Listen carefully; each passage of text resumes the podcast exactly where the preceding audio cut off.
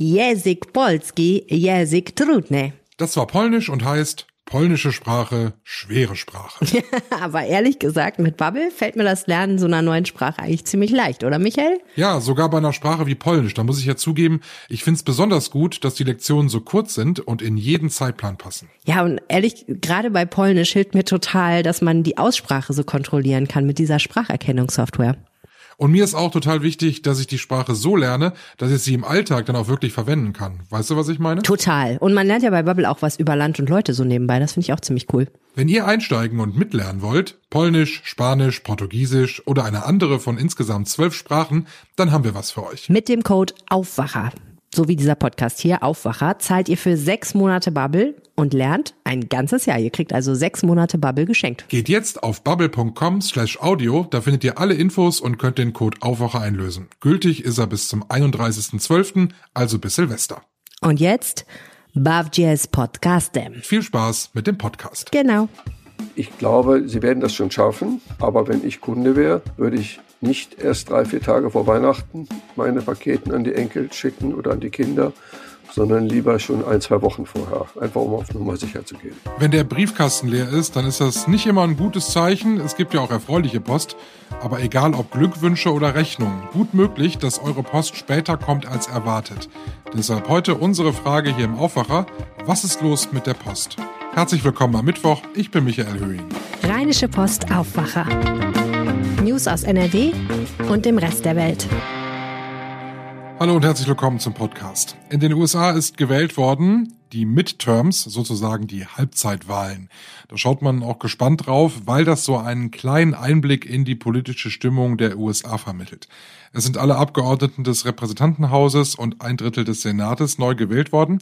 Und als dieser Aufwacher entstanden ist, da stand das Ergebnis noch nicht fest. Aktuelles aus den USA lest ihr aber auf RP Online. Ein Link dazu gibt's in den Show Notes. Später schauen wir uns auch hier im Podcast noch einmal im Sauerland um, Attendorn, nämlich ein kleines Dorf, in dem ein achtjähriges Kind unbemerkt groß geworden ist, ohne jemals andere Menschen oder andere Orte als das eigene Elternhaus zu sehen. Wir haben ja gestern ausführlich im Aufwacher darüber geredet und wir waren in Attendorn, um uns dort mal umzuhören. Warum hat keiner was mitbekommen und was denkt man aktuell in Attendorn über diese Ereignisse? Darum geht's dann gleich bei uns.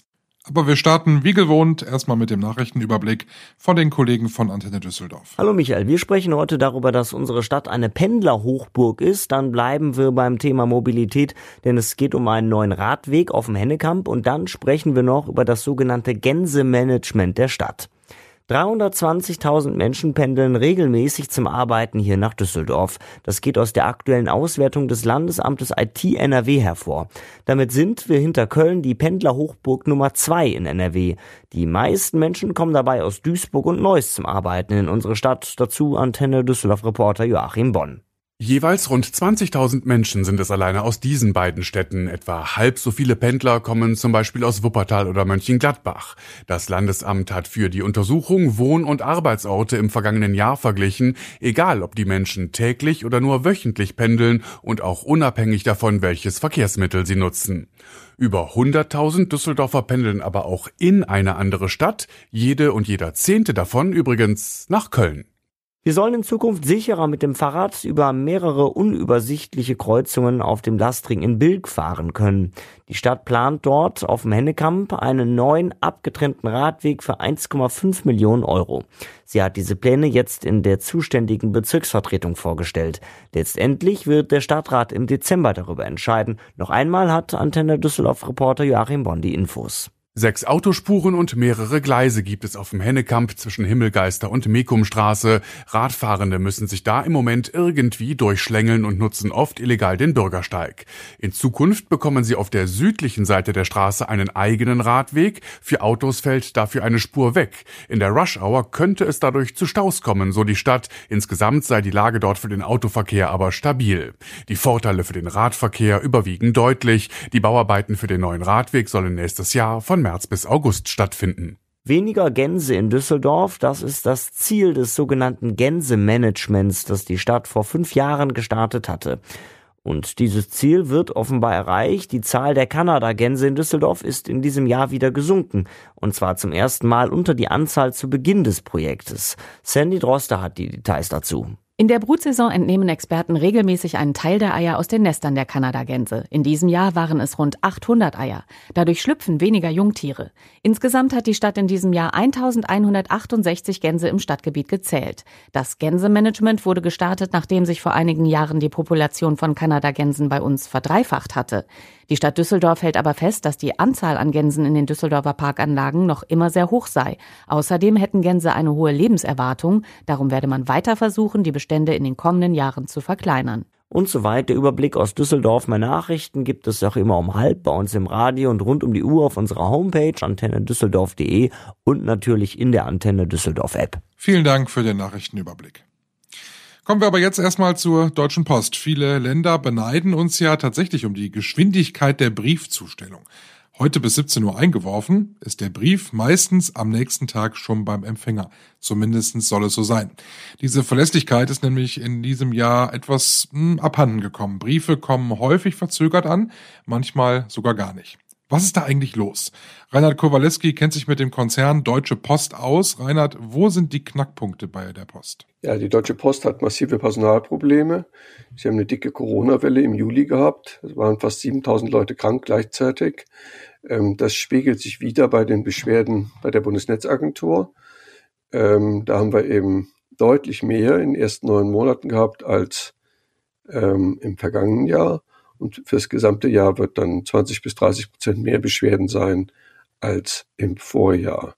Ähm, da muss man aber auch immer sehen, also ich habe auch schon ein paar Mal in meinem Leben Briefe nicht bekommen. Also ich habe mich nie beschwert. Ähm, ich denke, wenn da ein paar tausend Beschwerden reinhageln in NRW, sind das in Wahrheit natürlich einige zehntausend Fälle, weil die meisten Leute haben wirklich Besseres zu tun, als an die Bundesnetzagentur zu schreiben und sich zu beschweren, weil eine Karte, weil irgendein Brief nicht angekommen ist. So wirklich relevant ist das ja an sich nur dann, wenn, wenn echte Wertsachen verloren gehen. Also, was ich, ähm, Eintrittskarten zu Konzerten und solche Sachen. Oder so richtig wichtige Briefe, ne? Also so vom genau. Amt oder sowas. Ja, oder Zeugnis oder Abitur oder solche Sachen.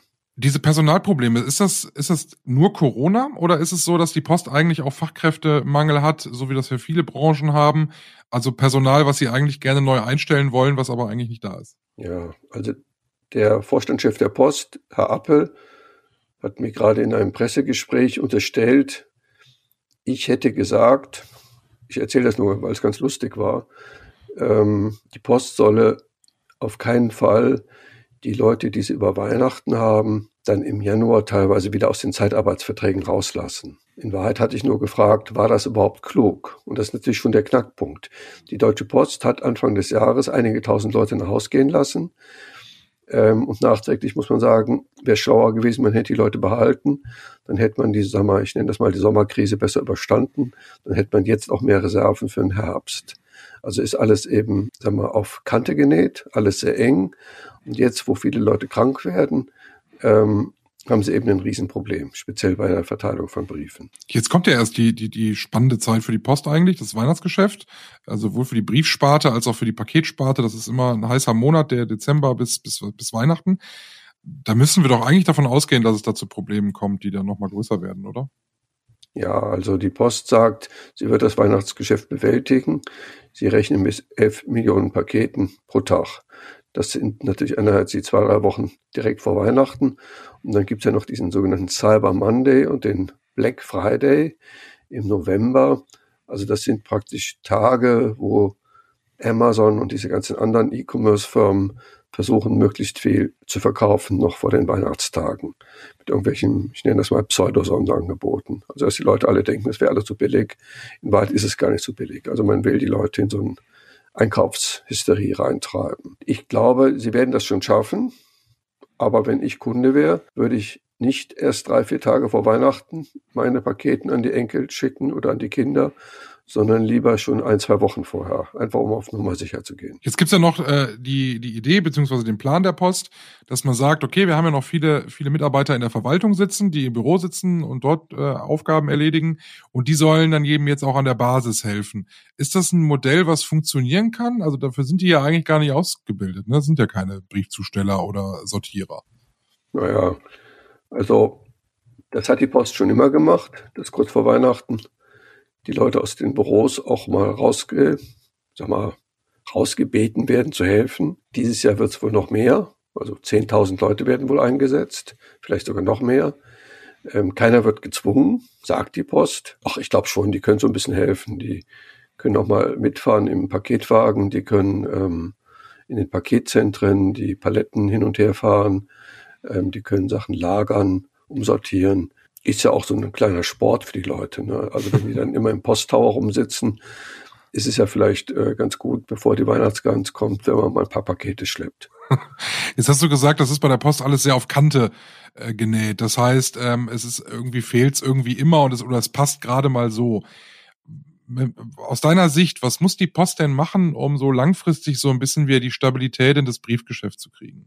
Ja, die haben das Problem, dass der Briefemarkt sehr hart reguliert ist. Also jede Preiserhöhung beim Briefporto muss der Staat absegnen, also die Bundesnetzagentur. Das Porto in Deutschland ist auch nicht besonders teuer. Also ich glaube, im Moment liegt es bei 85 Cent. Bin mir, wenn ich, ich bin nicht mehr ganz sicher, ob es 85 Cent oder 80 oder 90 Cent sind. Warte, ich guck mal eben nach, weil ich meine, das ist doch über, ist das nicht über ein Euro schon, Briefporto? Nein. Oder meinst du, was meintest du? Nein, ein normaler Brief kostet, glaube ich, 85 Cent. Genau, hast du recht. Standardbrief 85 Cent. Ja, genau. Die Kosten steigen im Moment sehr stark, weil die Post wird wahrscheinlich auch dieses Jahr relativ hohe Tarifabschlüsse haben, weil die Leute ja alle ähm, unter den hohen Gas- und Öl- und Benzinpreisen leiden. Ähm, da kommt auch die Post nicht drum rum. Aber die Preise für Briefe sind noch für einige Jahre festgeschrieben. Wahrscheinlich wird die Post jetzt irgendwann versuchen, so mit Lobbyarbeit, dass sie die das Porto vielleicht noch früher erhöhen kann. Gleichzeitig schlägt sie vor, dass sie diese Regel aufgeweicht wird, dass um die 80 Prozent der Briefe direkt am ersten Tag zugestellt werden müssen. Tja, ob das klug ist, weiß ich nicht. Herr Appel hat selbst gesagt, es gäbe da so ein Problem, nämlich es werden immer häufiger auch Zeitungen über die Post verteilt. Ähm, und eine Zeitung, die jetzt den ganzen Tag alt ist, also einen Tag zu spät kommt, ist natürlich am Ende nicht sehr wertvoll. Aber da hat der Apple gesagt, vielleicht findet man da eine Lösung. Ich glaube, die, die wären in der Lage, ähm, Zeitungen, je nachdem, sagen wir mal, bevorzugt zu behandeln. Wogegen, wenn man ehrlich ist, den meisten Leuten ist es ja relativ egal, ob, sagen wir, eine Rechnung vom Arzt oder ein Brief von der Krankenkasse oder ähm, oder Werbung, ob die einen Tag früher oder später kommt. Insofern ist die hm. Grundüberlegung vielleicht gar nicht mal so falsch. Äh, gibt es einen Tipp von deiner Seite, was man als Verbraucher vielleicht machen kann? Also es gibt ja noch andere Briefzusteller jetzt als die Deutsche Post. Geht es denen genauso? Oder wäre das vielleicht sogar, äh, dass du sagen würdest, ja, das wäre eine Alternative, die man da mal ausprobieren kann? Also ich würde auf keinen Fall zum Wettbewerber der Post gehen, um wirklich wichtige Sachen zuzustellen. Ähm, ich habe aber mit einem Logistikexperten gesprochen hier aus Essen, der heißt Detlef Simanski. Der sagt, wenn Briefe deutlich zu spät ankommen, dann nehmen die Leute das zwar hin, aber wenn es wirklich wichtig ist, zum Beispiel Karten, einschreiben, dann sollte man die besser mit dem Kurierdienst verschicken. Und da ist auch der Kurierdienst der Post, also die DHL, ist natürlich nicht unbedingt das Schlechteste dabei. Vielen Dank, Reinhard. Und man muss auch dazu sagen, es müssen ja nicht immer strukturelle Probleme in Unternehmen sein. In Mönchengladbach, da ist am Wochenende ein Briefträger eines Zustellers erwischt worden, wie er Briefe nicht in den Briefkasten, sondern stapelweise in den Mülleimer geworfen hat. Quer durch die Bank, vom Finanzamt schreiben bis zur Postkarte. Da wundert man sich natürlich, wenn man sowas beobachtet, dann auch nicht, warum die Briefe, die stellenweise sogar sehr wichtig sind, nicht ankommen. Passanten haben das gesehen, haben die Polizei gerufen und er muss sich jetzt gegen den Verstoß gegen das Postgeheimnis verantworten. Die ganze Geschichte aus Mönchengladbach habe ich euch als Link ebenfalls in die Shownotes gepackt. Eine Geschichte, die uns in dieser Woche nicht loslässt. Wir haben gestern ja schon ausführlich über den Fall von Attendorn gesprochen. Ein Kind wird zu Hause eingesperrt und nach acht Jahren durch Zufall gefunden. Sie hatte keine sozialen Kontakte und kennt nur das Elternhaus. Die Großeltern haben in diesem Haus gelebt und die Mutter. Jörg Isringhaus war in Attendorn gestern und ähm, hat sich dort mal ein bisschen umgesehen und wollte mal wissen, was ist das eigentlich ähm, für ein Ort. Und ich habe auch am Anfang vom Aufwacher gesagt, es geht hier um ein kleines Dorf, aber so klein ist Attendorn überhaupt nicht. Äh, Jörg, wie kann ich mir diesen Ort Attendorn vorstellen? Das ist so ein kleiner Ort im Sauerland, ungefähr 25.000 Einwohner eigentlich eine kleine, schmucke Stadt. Da in der Nähe ist ja auch die berühmte Atta-Höhle, eine sehr große Tropfsteinhöhle. Ich glaube sogar die größte in NRW, weiß ich aber nicht ganz genau. Hat eine kleine, nette, schmucke Innenstadt mit einer Fußgängerzone, vielen Geschäften. Also ist sogar recht belebt.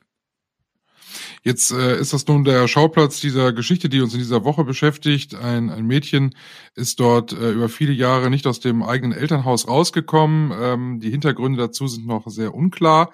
Äh, nun warst du dort und hast dich mal ein bisschen umgeschaut. Ähm, was ist das für ein Haus, wo, wo das Kind gelebt hat bis vor kurzem? Das ist eigentlich ein sehr gepflegtes Haus, ist eine sehr ruhige Straße, die aber direkt unmittelbar eigentlich an diese Innenstadt anschließt. Also von da aus ist man mit wenigen Schritten eigentlich so in dieser Geschäftszone ähm, und auch in der Fußgängerzone. Also man ist im Grunde mittendrin im Geschehen. Das ganze Viertel dort äh, wirkt auch sehr gepflegt, sehr ruhig, angenehme Nachbarschaft. Und ich habe halt mit einigen Menschen dort vor Ort gesprochen. Umso überraschender, dass das Kind wird neun. Äh, es hat noch nie jemand gesehen ähm, und es ist ja in diesem Haus geblieben und niemand hat was mitbekommen. Äh, sind die Leute dort jetzt alle vom Kopf gestoßen und total überrascht, dass da ein, ein Mädchen äh, bei ihnen quasi nebenan äh, aufgewachsen ist, ohne dass man sie je gesehen hat? Absolut. Absolut. Also man konnte auch beobachten, wenn dann manchmal Menschen an dem Haus vorbeigehen, dass sie so mal zu dem Haus rüberblicken, so ein bisschen verschämt. Und wenn man sie dann anspricht, dann sagen sie auch, also es ist eigentlich unfassbar, sagte mir eine Frau, ich gehe fast jeden Tag, gehe ich an dem Haus vorbei, seit Jahren. Und äh, plötzlich muss man sich vergegenwärtigen, dass da jahrelang so ein Kind eingesperrt gewesen sein soll. Ähm, das ist für die auch ganz schrecklich. Und es ist natürlich auch schrecklich für sie, dass sie nichts gemerkt haben. Äh, die machen sich jetzt keine Vorwürfe, aber die sagen ähm, alle, also sie verstehen das selber nicht. Hm, wobei es wohl vielleicht auch ein bisschen daran liegt, wie ich dann von anderen erfahren habe, dass diese Familie wohl sehr, sehr zurückgezogen gelebt hat, kaum Kontakt hatte äh, mit anderen Menschen. Also ähm, es scheint äh, so zu sein, dass die da wirklich ganz für sich geblieben sind, ja aus äh, möglicherweise aus ihrer Sicht gutem Grund. Aber irgendwann muss man ja auch mal raus, ne? Man muss ja was einkaufen oder so.